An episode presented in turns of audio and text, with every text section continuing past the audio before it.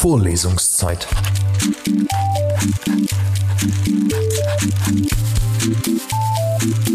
Der Geschichten-Podcast für jede Gelegenheit.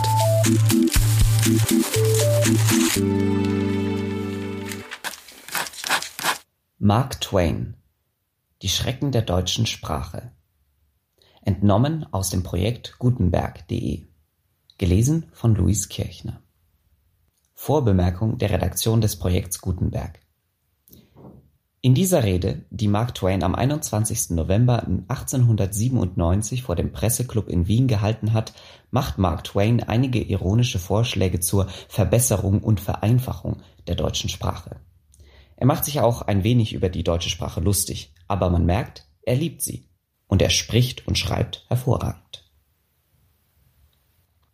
Es hat mich tief gerührt, mein Herren, hier so gastfreundlich empfangen zu werden. Von Kollegen aus meinem eigenen Berufe, in diesem von meiner eigenen Heimat so weit entfernten Lande. Mein Herz ist voller Dankbarkeit, aber meine Armut an deutschen Worten zwingt mich zu großer Sparsamkeit des Ausdruckes. Entschuldigen Sie, meine Herren, dass ich verlese, was ich Ihnen sagen will. Er las aber nicht. Anmerkung der Redaktion. Die deutsche Sprache spreche ich nicht gut, doch haben mehrere Sachverständige mir versichert, dass ich sie schreibe wie ein Engel. Mag sein, ich weiß nicht. Habe bis jetzt keine Bekanntschaften mit Engeln gehabt. Das kommt später, wenn's dem lieben Gott gefällt. Es hat keine Eile. Seit langem, meine Herren, habe ich die leidenschaftliche Sehnsucht gehegt, eine Rede auf Deutsch zu halten. Aber man hat mir's nie erlauben wollen. Leute, die kein Gefühl für die Kunst hatten, legten mir immer Hindernisse in den Weg und vereitelten meinen Wunsch zuweilen durch Vorwände, häufig durch Gewalt. Immer sagten diese Leute zu mir, schweigen Sie, Euer Hochwohlgeboren, Ruhe um Gottes Willen, suche eine andere Art und Weise, dich lästig zu machen. Im jetzigen Fall, wie gewöhnlich, ist es mir schwierig geworden, mir die Erlaubnis zu verschaffen. Das Komitee bedauerte sehr, aber es konnte mir die Erlaubnis nicht bewilligen wegen eines Gesetzes, das von der Concordia verlangt, sie soll die deutsche Sprache schützen. Du liebe Zeit. Wieso hätte man mir das sagen können, mögen, dürfen, sollen? Ich bin ja der teuerste Freund der deutschen Sprache. Und nicht nur jetzt, sondern von lange her, ja, vor zwanzig Jahren schon. Und nie habe ich das Verlangen gehabt, der edlen Sprache zu schaden. Im Gegenteil, nur gewünscht, sie zu verbessern. Ich wollte sie bloß reformieren. Es ist der Traum meines Lebens gewesen.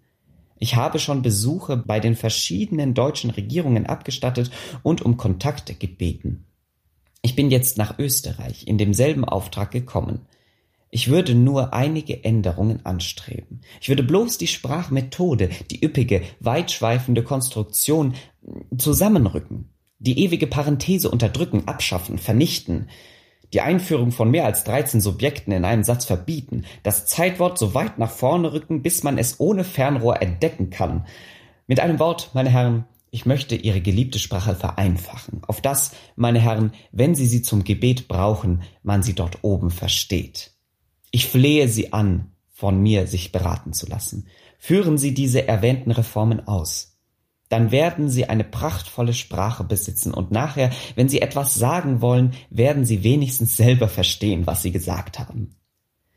Aber öfters heutzutage wenn sie einen meilenlangen Satz von sich geben und sich etwas angelehnt haben, um auszuruhen, dann müssen sie eine rührende Neugierde empfinden, selbst herauszubringen, was sie eigentlich gesprochen haben.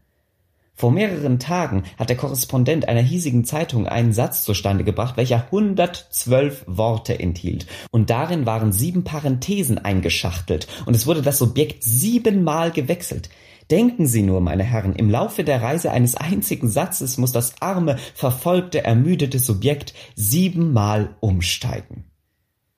Nun, wenn wir die erwähnten Reformen ausführen, wird's nicht mehr so arg sein. Doch noch eins. Ich möchte gern das trennbare Zeitwort auch ein bisschen reformieren.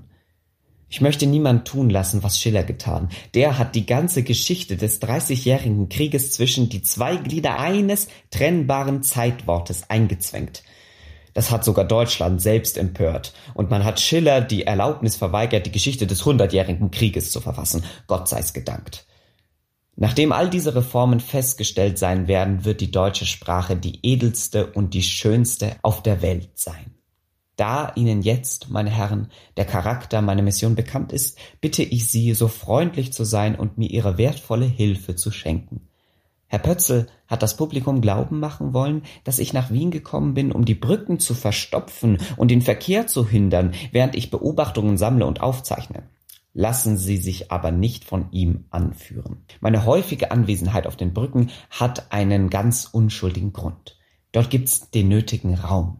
Dort kann man einen edlen, langen deutschen Satz ausdehnen, die Brückengeländer entlang und seinen ganzen Inhalt mit einem Blick übersehen.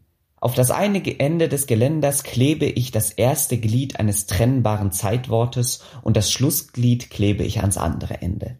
Dann breite ich den Leib des Satzes dazwischen aus. Gewöhnlich sind für meinen Zweck die Brücken der Stadt lang genug. Wenn ich aber Pötzl-Schriften studieren will, fahre ich hinaus und benutze die herrliche, unendliche Reichsbrücke. Aber das ist eine Verleumdung. Pötzl schreibt das schönste Deutsch. Vielleicht nicht so biegsam wie das meinige, aber in manchen Kleinigkeiten viel besser. Entschuldigen Sie diese Schmeicheleien, die sind wohl verdient. Nun bringe ich meine Rede um. Nein, ich wollte sagen, ich bringe sie zum Schluss. Ich bin ein Fremder, aber hier unter Ihnen habe ich es ganz vergessen. Und so wieder und noch wieder biete ich Ihnen meinen herzlichsten Dank. Vorlesungszeit. Vorlesungszeit ist eine M945 Produktion.